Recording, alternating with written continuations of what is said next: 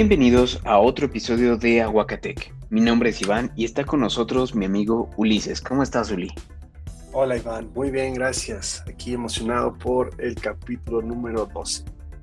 Así es, ya estamos en nuestro doceavo episodio y hoy vamos a hablar pues de Facebook, que se nos cayó el sistema, también del evento de Microsoft que sucedió hace un par de semanas, SpaceX y su viaje al espacio, el futuro de los limpiaparabrisas que eh, ahora van a ser rayos láser, eh, la resolución más o menos del caso de Apple contra Fortnite, el cargador único que la Unión Europea quiere imponer eh, en su territorio. Y bueno, ya se puede usar Apple Pay en el transporte de la Ciudad de México. Comenzamos.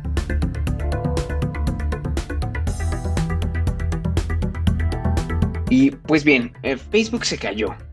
Cuéntanos, Uli, ¿qué es lo que pasó? ¿Por qué fue? ¿Qué sucedió? ¿Qué consecuencias hay? Eh, así es. Bueno, pues vaya manera de iniciar el mes de octubre, el mes de Halloween, con esta noticia tan terrorífica. Em, se cayó completamente Facebook y sus derivantes, es decir, Instagram y WhatsApp también, por casi seis horas y fue un desastre total porque colapsó todo el internet. Todos fueron corriendo a Twitter, a TikTok, a Reddit a ver qué era lo que estaba pasando porque fue bastante tiempo sin, sin estas plataformas. Mucha gente que solo eh, sabía de la existencia de WhatsApp o que solo usa WhatsApp estaba incomunicada. Eh, creo que eh, nos damos cuenta de qué tan dependientes nos volvimos de estas plataformas que no sabíamos que existe Telegram, por ejemplo, o simples mensajes de texto.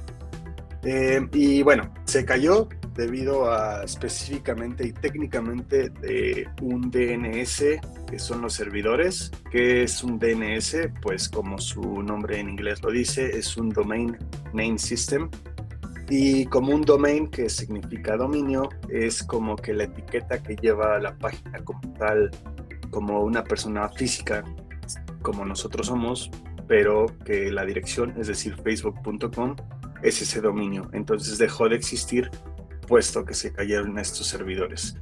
Eh, Facebook dio un comunicado que fue por esto, aunque yo no les creo nada, tengo varias teorías al respecto, pero nada más para contar brevemente lo que pasó, pues fue esto. Los DNS dejaron de comunicarse entre sí, es decir, los servidores, las máquinas dejaron de hablarse entre sí, de comunicarse, y fue por eso que se cayeron esos servidores durante tanto tiempo, es lo que más me sorprende, pero, pero bueno, ese es el reporte que dio Facebook.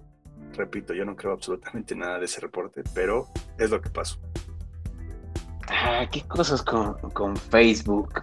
Eh, ¿Sabes a mí qué me pasó? Cuando yo entré a Telegram, me llegaron las notificaciones de como 10 contactos nuevos en, Telegram, que recién se acababan de unir a Telegram. Entonces, eh, pues eh, como dices, mucha gente que no, no sale del ecosistema de, ah, de WhatsApp, de Facebook Messenger, pues estaba completamente incomunicada. Y si mal no me equivoco, vi por ahí en, Twitter, que era la única red social que, funcionaba. Este, vi que Telegram también se cayó un momento, ese, no estoy seguro. Sí, Telegram se cayó un momento, igual que los servicios en línea de Xbox también se dieron de baja un momento y también Twitter estuvo muy muy lento durante creo que hora y media. Entonces no solo fue Facebook, sino que también Telegram estuvo dado de baja un ratito. Pero pues el susto más fuerte se lo llevó Mark Zuckerberg con, todas sus empresas. Y sobre todo su dinero porque cayó 7 billones de dólares en 6 horas nada más. Sí, yo esperaba que bajara más la acción y la neta sí iba a ponerle algo de dinero ahí, pero no, no bajó tanto como yo esperaba. Este, pues de todas formas fue un, impacto grande para, para Mark Zuckerberg. Demasiado grande, diría yo. Incluso, bueno, recordemos que, puesto que a mí no me parece algo tan sorpresivo esta caída, es que Anonymous, este secta de, la que todos tenemos noción de quién es Anonymous, empezó a adjudicar este ataque, pero recordemos que en junio, julio, a, principios de agosto, incluso Mark Zuckerberg tuvo que entrar a un juicio donde eh, se le estaba culpando de que él estaba vendiendo la privacidad de algunos usuarios y lo negó rotundamente. Se supone que ciertas personas que se dedican a recopilación de datos se dieron cuenta que efectivamente Mark Zuckerberg había vendido privacidad de usuarios a empresas de terceros y con esto amenazaron al mismo Mark Zuckerberg y le dijeron que si en el próximo juicio, es decir, de agosto, no reconoce y paga esa demanda de que sí vendió privacidad, y le iban a hacer un ataque súper, súper cañón, súper fuerte.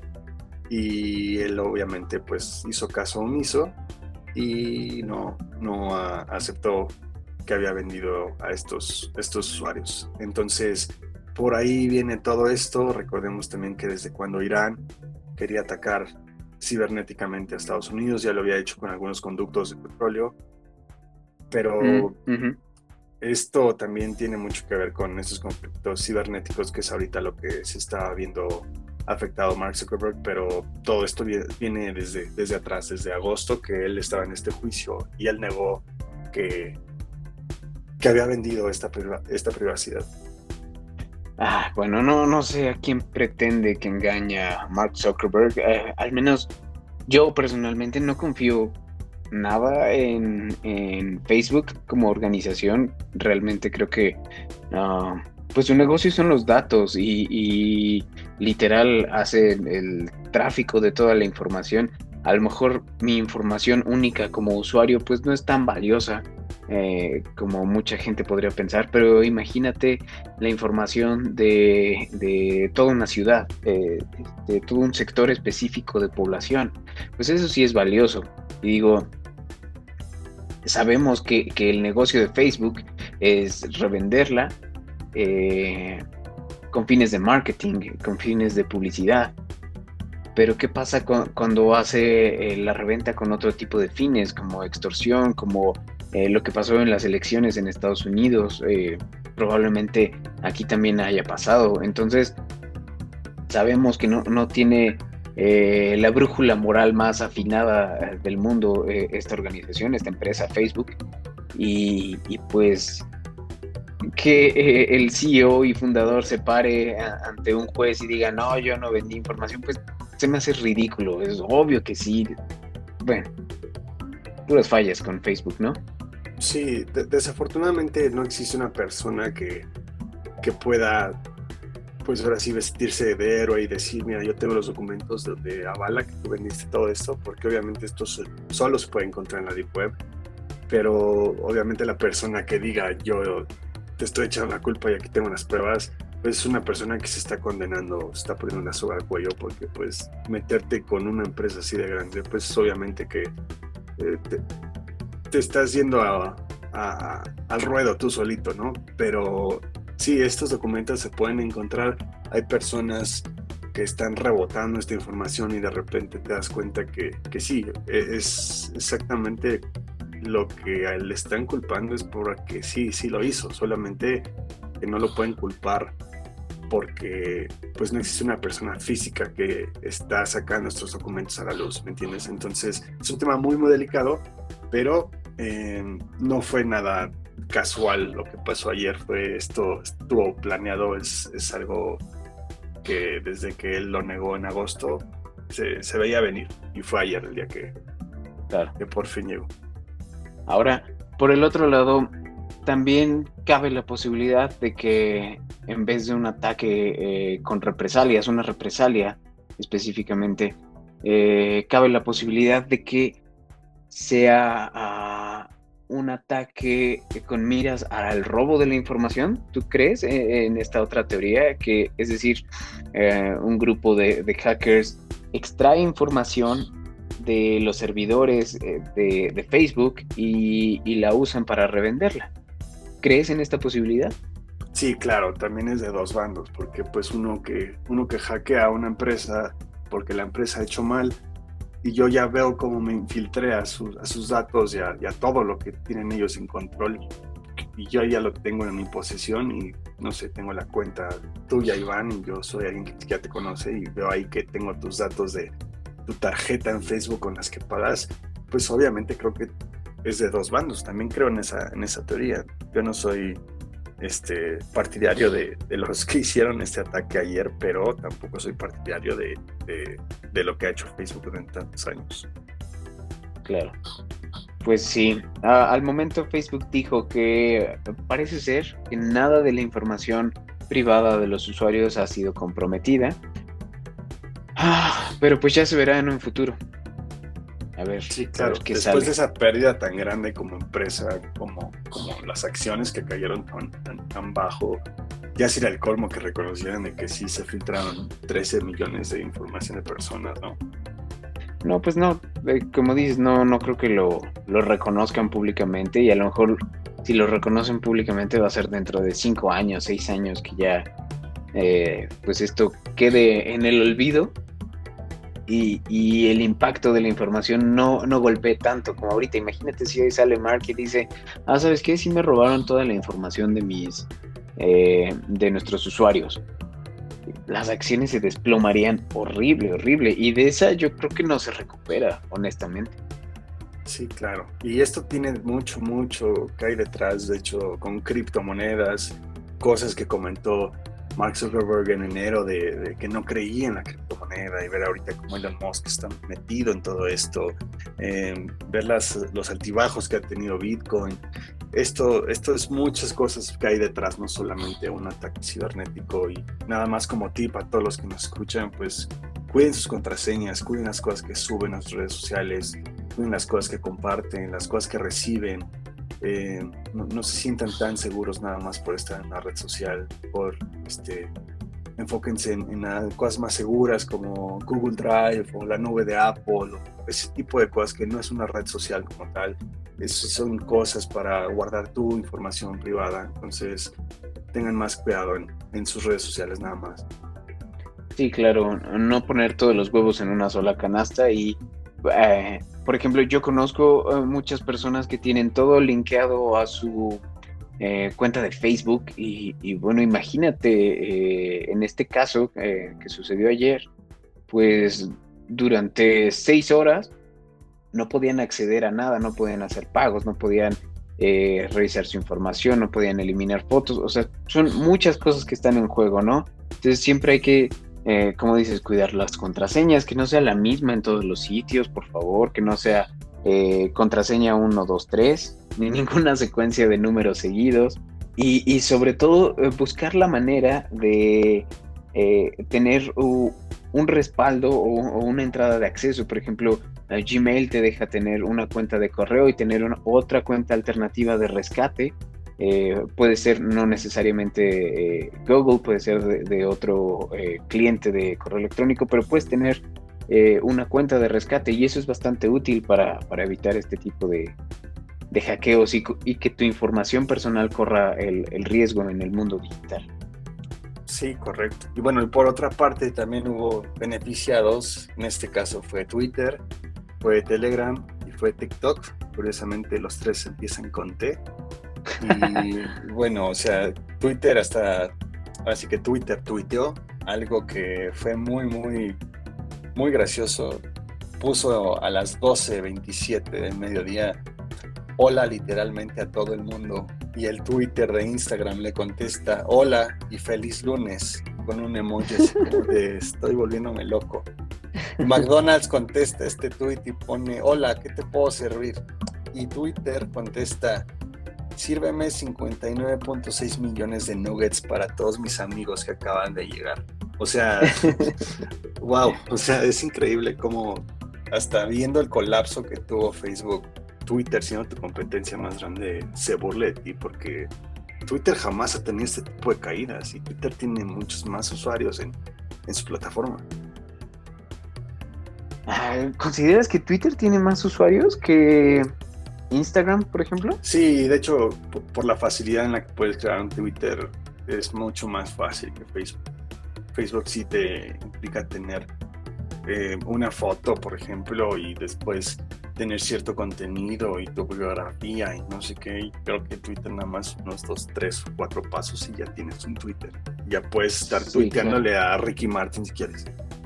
Sí, e, eso es, bueno, a mí es lo que más me gusta de, Twitter como red social, que es como más ah, directa y como más, ah, como, como al punto, no hay tanto que, que la foto, la historia. Eh, o sea, es, simplemente tu texto, tu mensaje.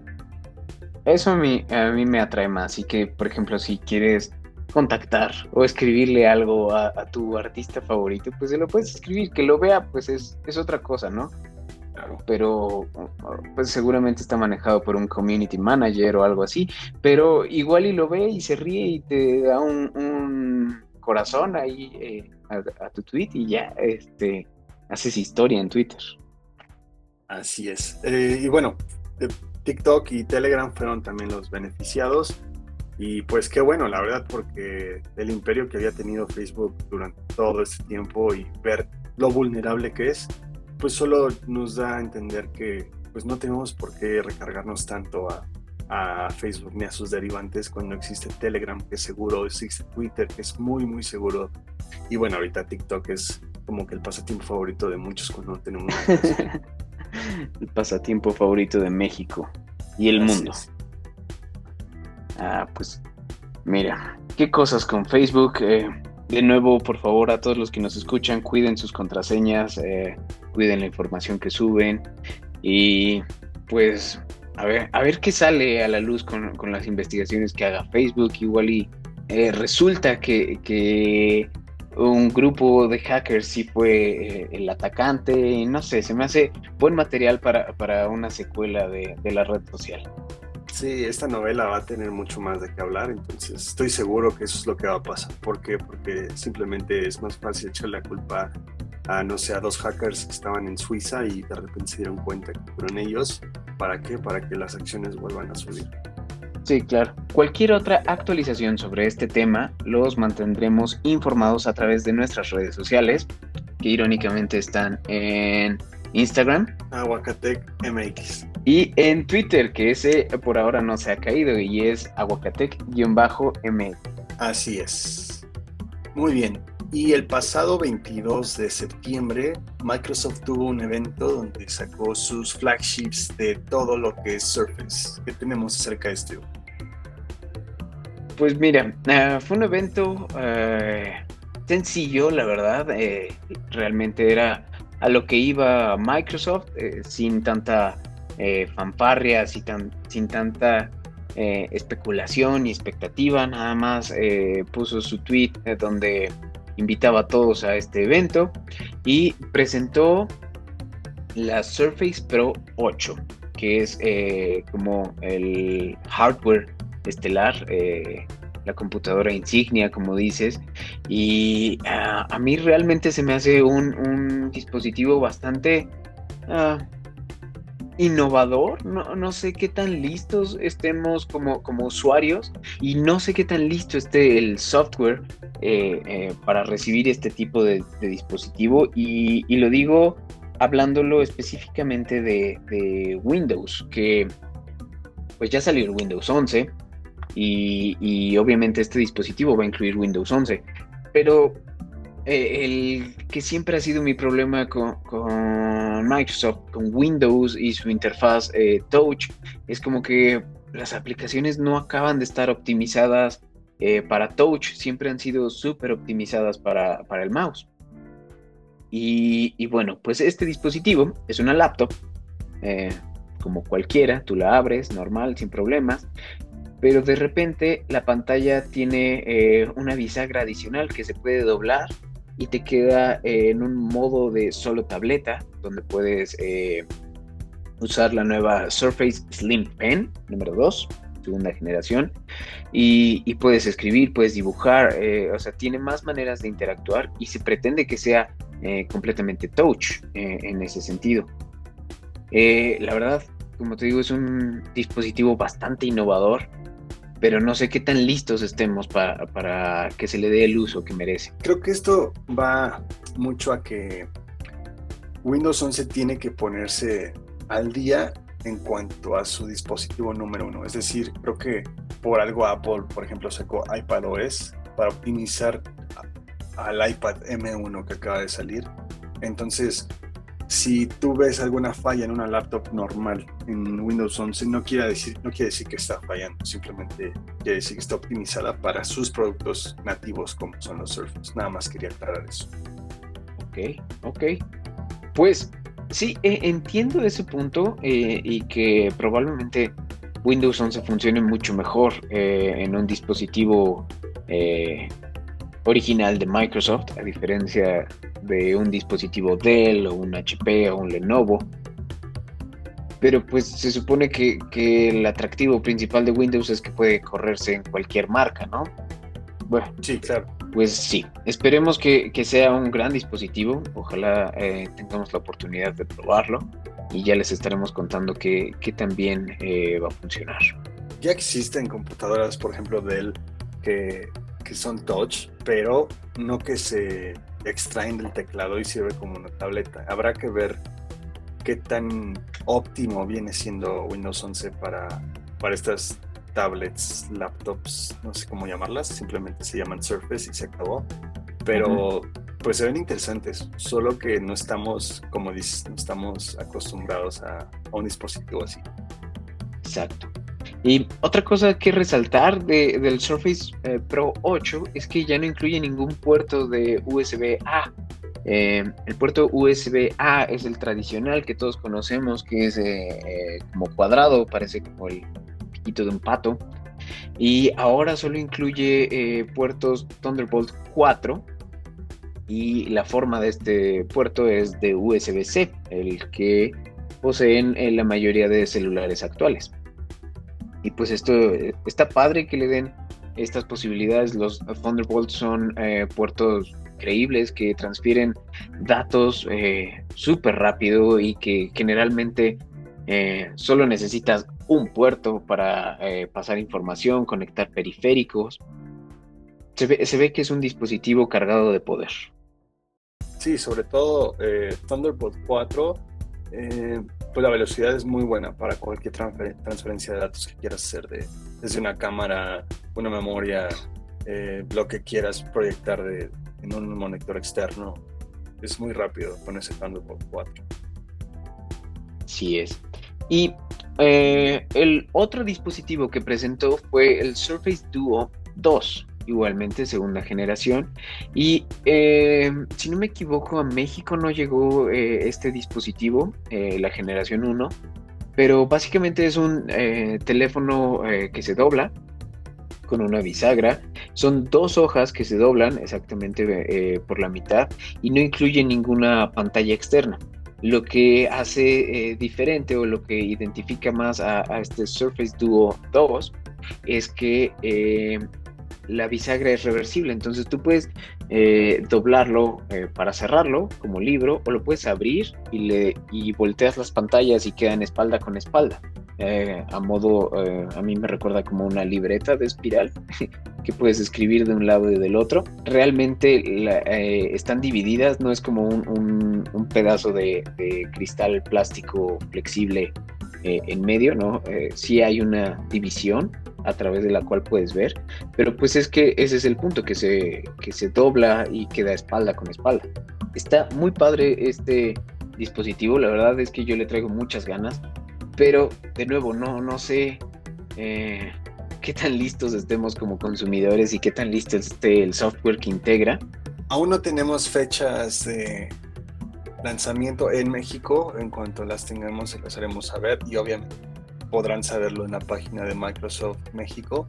Pero se ven interesantes y yo también tengo ganas de, probar, por ejemplo, la Surface Pro 8. Se ve, se ve muy padre, el diseño es muy, muy futurista y todo lo que ofrece la Slim Pen 2, lo que puede hacer la Slim Pen 2 es muy padre. Entonces, este, estaremos pendientes cuando, cuando llegan. Así es. ¿Qué otra nota tenemos, Uli? Bien, pues la Comisión Europea propondrá la legislación este, para el 2024 como fecha para que los fabricantes tengan nada más USB tipo C en todos sus dispositivos.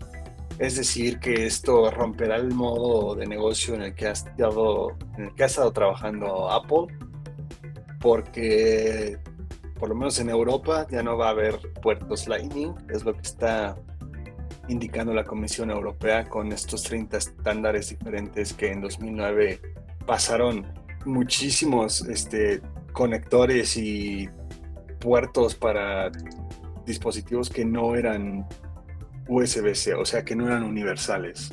Me acuerdo cuando estaba el micro USB, después el USB tipo A, el Lightning, el de 30 pins antes de, Apple, el MagSafe que, que, era de la, de la Mac anterior. Entonces, era, era, era algo enorme que no sabías ni qué. O sea, era cuando todos teníamos miles de cables, no sabíamos para qué servían, pero era todo un desastre. Entonces, que la Comisión Europea esté haciendo que nada más en todos los dispositivos de todas las empresas sean USB tipo C, es muy bueno, porque sobre todo estás ayudando al medio ambiente, estás contaminando menos. Y si todos usamos el mismo puerto, pues obviamente significa que, vamos a contaminar mucho menos, es lógico. Entonces, no sé por qué Apple se, rige más en que voy a darte una caja más chiquita y te voy a quitar el cubo de tu cargador, pero te voy a seguir dando el mismo cable con, con puerto Lightning. en vez de decir, oye, te voy a dar ya nada más un cable USB-C, aunque si quieres no me des el cubo, no importa, pero, o sea, dame un USB tipo C y ya quítale el Lightning. El Lightning salió desde el iPhone 5. Claro. Ah, pues qué te digo, el modelo de negocio es el, es lo que les está dando las ganancias. Eh, simplemente certificar a una empresa eh, como eh, iPhone, como compatible con iPhone o compatible con iPod, porque así antes era la nomenclatura que usaban. Pues es, uno de los grandes ingresos que tiene Apple y no lo quiere soltar. ¿Cómo se traduce eh, esta decisión de la Comisión Europea o, este proceso que está llevando? Probablemente yo creo que eh, Apple no va a torcer eh, su brazo y va a decir, ok, no, no puedo usar mi puerto Lightning, sin problemas, les presento el nuevo iPhone sin puertos. Tómala, no es lo que tú querías Unión Europea porque yo soy Apple y no hago lo que la gente me dice, yo impongo mis propias reglas. Y, así va a ser, un, iPhone sin puertos. Así es, sí, estoy completamente de acuerdo. Así es Apple y eso suena a Apple y creo que es lo que más, lógico va a pasar por, por, la arrogancia que es Apple, ¿no? No, y espérate, eh, jodidos nosotros que ahora qué vamos a hacer con tantos cables Lightning que tenemos. Eh, y por ejemplo, en mi caso yo no tengo ni un MagSafe, entonces va a ser, compra tu MagSafe, ahora sí, ahora sí lo necesitas para transferir datos, no solo para cargar. Sí, el MagSafe 899 pesos.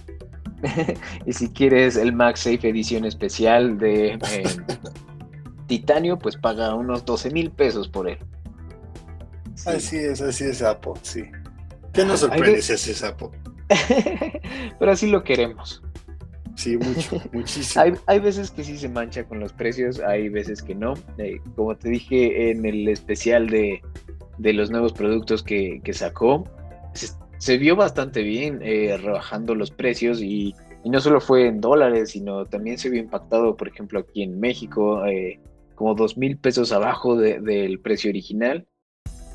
a veces hace cosas bien con los precios, pero definitivamente eh, todo lo que va a desencadenar esto eh, de, la Unión Europea y su solicitud de un solo puerto va a ser un impacto en la cartera de, nosotros los clientes. Así es. Pero bueno, qué, buena iniciativa por la Comisión Europea.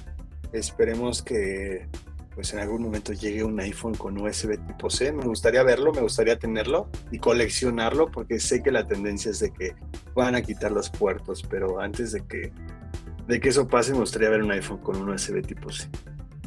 Claro, sí, sí, estaría súper bien. Eh, al menos yo tengo muchos accesorios eh, que funcionan con USB-C y, sería un gran complemento tener esa posibilidad en, el propio iPhone. Sí, o sea, es que ya con eso ya lo puedes cargar con, con, tu cargador del Switch, con tu cargador de alguna cámara, con tu cargador de, de mil cosas que hoy puedes comprar y es USB-C. Pues muy bien, a ver en qué termina. Eh, esto, esta situación con Apple y la Unión Europea. Y vámonos a nuestra siguiente nota de Apple también, casualmente. Bueno, pues a raíz del caso de Fortnite, recordarán toda esta batalla, guerra campal que hubo con Apple y Epic Games. Pues Apple perderá, si acaso, 3.800 millones de dólares anuales, una muy pequeña porción de sus ganancias totales. Esto es de, la demanda que hubo Epic deberá pagar una indemnización por el 30% de sus ingresos por Fortnite durante el último año. Y bueno, se considera que todo lo que percibe Apple no parece que tenga mucho de qué preocuparse por este efecto de Fortnite. Según estos datos retomados por Bloomberg, Apple recaudó 3.800 millones de dólares en 2020 por concepto de comisiones de microtransacciones en la App Store. Esto quiere decir que cuando te fue a juicio todo esto, el juez indicó, bueno, tú Apple tienes que pagar esto, con los 3.800 millones, pero después Apple lanzó una respuesta contundente a Fortnite, porque por lo menos en unos 5 años, Fortnite jamás va a poder estar en, en la App Store. Entonces, digámosle adiós a Fortnite en cualquier dispositivo Apple que tengamos, sea iPhone, iPad, Mac, lo que sea, no vamos a poder jugar Fortnite. Eh, por lo menos en la App Store en los próximos años. Y esto pues ya tuvo un arreglo porque pues ya dijeron tú debes esto y tú ya mejor deja de, culparlo y mejor tú ya no estés acusándole a tu mamá, entonces ya mejor cámbiense los dos. Pero pues en eso resultó todo esto, en que Apple tiene que pagarle y después Apple le dice, bueno, pues como tengo que pagar, pues ahora ya no vas a poder usar mi, mi App Store para, para nada. Ajá, ajá ya se enojó. Es como el niño que, que es el dueño del balón cuando estás en la reta ahí en la calle. Ándale, así era yo. Cuando me enojaba y me metían un gol, agarraba mi pelota y me iba a mi casa.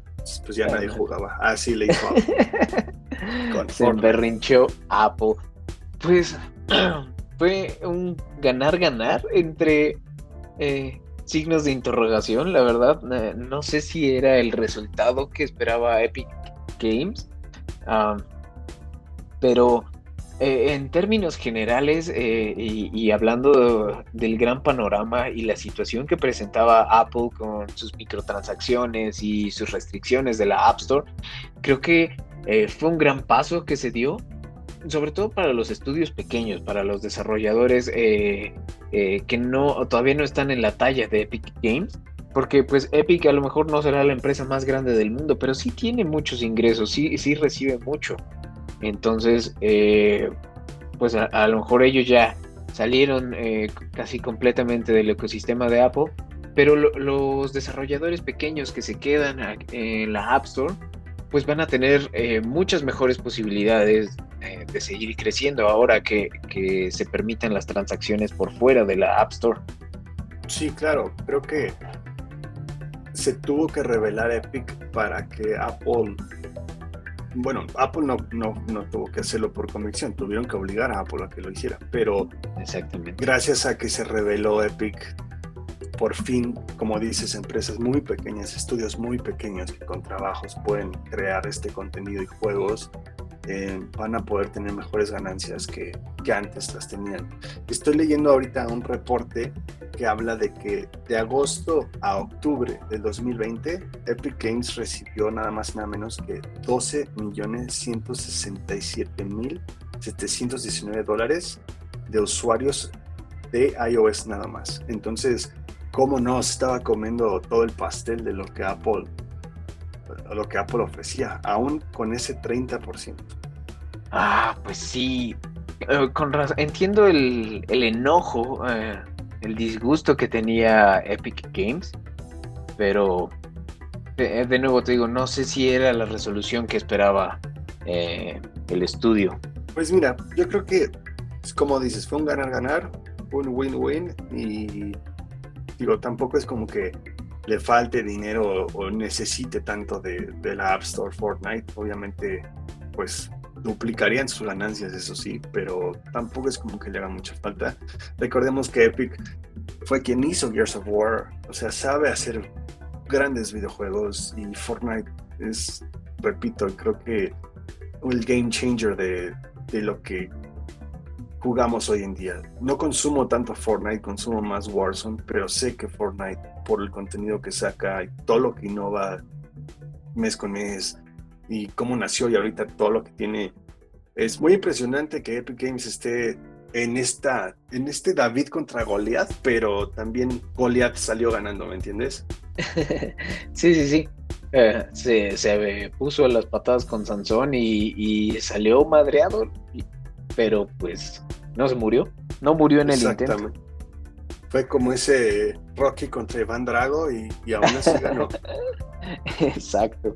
Y, ¿sabes qué te iba a decir también? Eh, igual y, y no sé, Epic Games dice, ¿sabes qué? Vamos a sacar Fortnite en versión eh, web browser, en versión explorador, para que desde tu iPad ingreses, inicies sesión y ya juegues. A lo mejor las gráficas están del asco, pero, pero que tengas la posibilidad desde tu dispositivo iOS, desde tu iPad, desde tu Mac, puedas eh, iniciar sesión y jugar. Igual y le hacen así.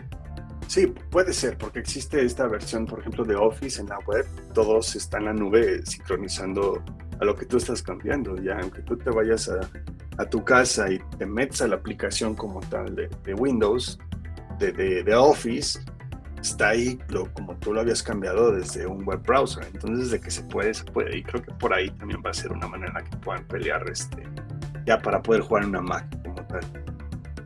Así es, correctísimo. Muy bien. Qué bueno que este asunto llegó, digamos, a, una resolución. Esperemos que sea eh, permanente, igual y no. Ya, ya el futuro nos dirá. ¿Qué otra noticia tenemos, Uli? Bueno, pues por fin lo de SpaceX y su viaje al espacio. Ah, SpaceX. Ah, como podrán recordar en nuestros episodios anteriores, eh, hablamos sobre la carrera espacial que no llevan las naciones, no, ahora no, ahora la llevan los multimillonarios. Estamos hablando de Richard Branson, dueño de, de Virgin y todas sus empresas. Estamos hablando de Jeff Bezos, dueño de Amazon y ah, Blue Origin. Y ahora Elon Musk, el eh, Tony Stark de la vida real, conocido por Tesla, conocido por eh, The Boring Company, conocido por Hyperloop X y obviamente SpaceX. Eh, un poco más de contexto, SpaceX es una empresa de Elon Musk eh, que se dedica a desarrollar eh, ingeniería espacial y pues también está entrando al, negocio del Internet. De hecho ya eh, está llegando a, México su servicio de Internet satelital y pues obviamente no se quiere quedar atrás eh, este Elon Musk y por fin lanzó su eh, viaje tripulado al espacio. Y tripulado obviamente no por astronautas, sino por eh, civiles comunes y corrientes con un mínimo de, de, preparación. Y bueno, pues la tripulación de SpaceX despegó el miércoles 15 de septiembre en la cápsula Dragón y regresaron el sábado 18 de septiembre.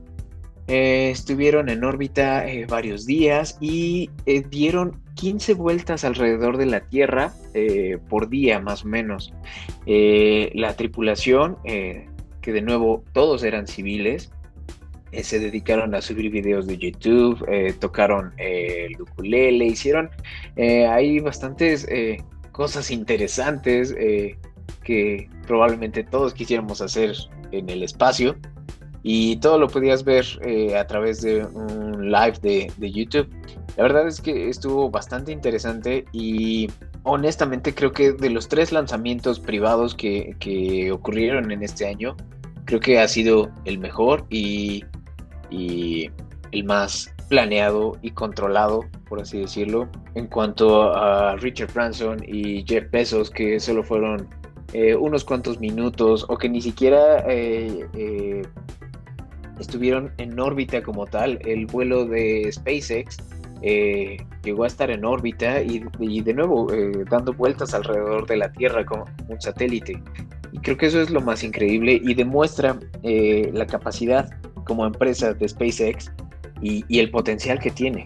Honestamente, y que se los lleva de calle a todas las demás eh, compañías.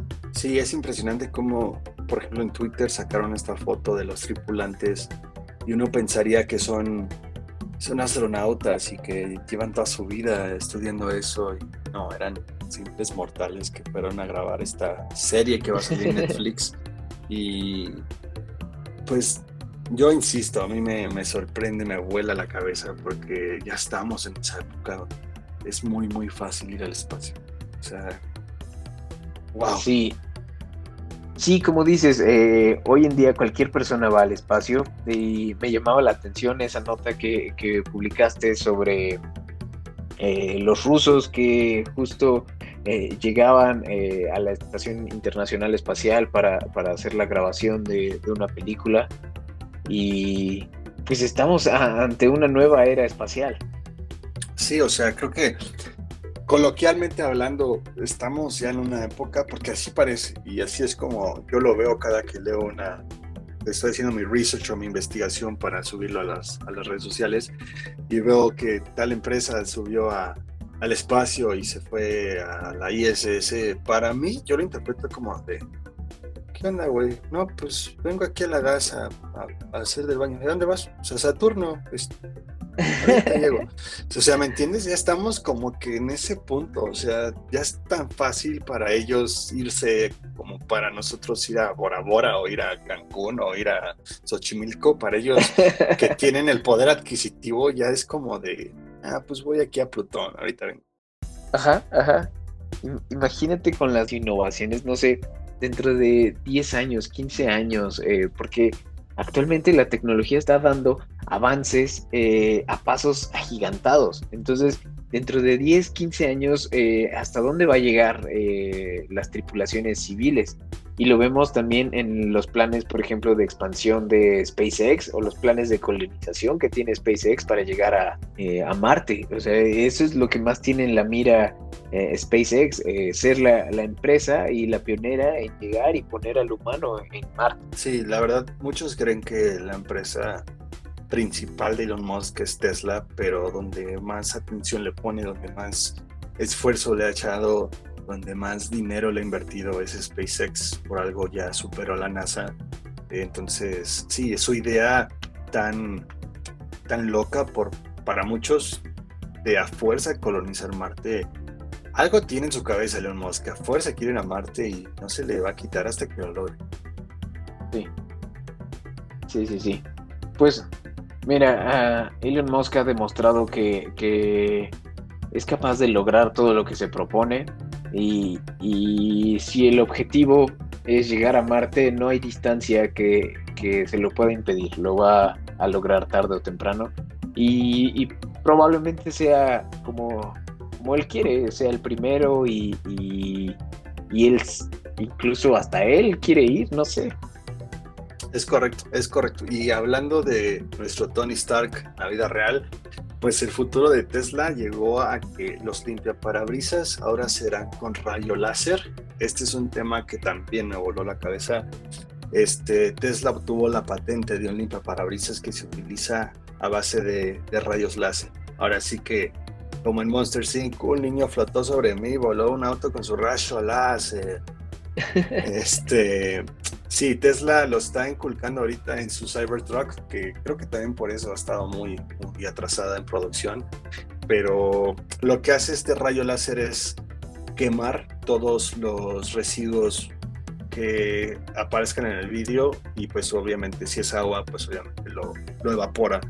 Entonces cómo funciona es que en la medición de agua que tienen los carros inteligentes hoy en día, que como su limpio parabrisas es inteligente y cada que cae agua pues se prende el limpio parabrisas, lo va a detectar exactamente igual, pero va a detectar también residuos que no es agua y va a pasar un tipo rayo láser en todo el parabrisas y lo va a ir quemando hasta el grado de que pues llegue al otro extremo el rayo y el limpio parabrisas, el parabrisas esté completamente limpio. ¿Qué era para vivir? Eh, supongo que, si lo están implementando y están viendo eh, la forma de, acomodarlo, ya cuando llegue, como producto final igual ibas a tener el funcionamiento súper logrado. Entonces, pues, pues me encantaría, sería como el fin de, de, limpia parabrisas como lo conocemos, sería el fin de, tener que cambiar eh, la gomita, el plastiquito. Eh, me suena una gran innovación y es como un área donde casi no se ve que, que le hagan cambios en la industria automotriz, ¿me entiendes? Sí, porque de hecho la Cybertruck con las fotos aparecen conforme más se va acercando la fecha para que ya sea lanzada a la venta a nivel mundial, este, aparecen limpia parabrisas. Entonces, esta tecnología creo que ya la va a incorporar esta Cybertruck. Eh, es muy interesante. Obviamente creo que apenas tienen la patente, pero siguen trabajando día con día para poder inculcársela a la Cybertruck para cuando esta ya salga al lanzamiento el primer día. Aunque creo que pues obviamente va a venir con una configuración de que pues si quieres los rayos láser pues te van a costar 5 mil dólares más, ¿no? Ándale, cuando menos. Sí. Muy bien. Y bueno, para terminar el episodio número 12, Apple Pay llegó a la Ciudad de México varias estaciones del metro y Metrobús ya están incorporando en sus torniquetes estos eh, sensores de NFC para que tú con tu Apple Watch o tu iPhone eh, simplemente apretando dos veces el botón para bloquear eh, aparece tu tarjeta que registraste en la aplicación de Wallet y ya puedas pagar tu transporte público sin tener que recargar tu tarjeta ni nada por el estilo. Ya la mucha gente ya ha estado reportando que en varias estaciones de la Ciudad de México ya las están instalando, entonces se espera que para finales de año ya estén en todas, absolutamente todas las estaciones.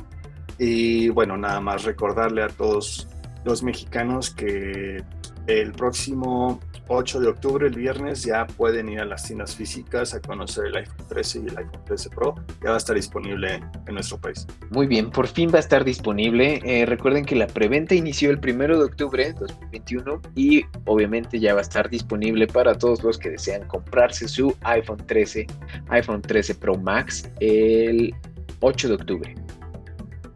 Así es, en todas las tiendas físicas y departamentales que, tengan iPhones van a poder verlo ya físicamente, probarlo y demás. Obviamente ahí estaremos echándole las manos encima del iPhone para ver qué tiene nuevo y publicando en nuestras redes sociales. Y nada más para finalizar, quiero agradecerle a todas las personas que se recargaron en Aguacatec por todo el caos que hubo el día de ayer. Eh, mucha gente nos estuvo preguntando qué, qué pasó, cuándo se va arreglar esto, de cuál es la falla, como si uno trabajara en Facebook, pero gracias por, gracias por confiar en nosotros. Tratamos siempre de darles la información más exacta, más precisa y, y sobre todo en el momento. Entonces, gracias por, por su confianza. Así es, muchas gracias a todos y nos escuchamos a la próxima. Bye.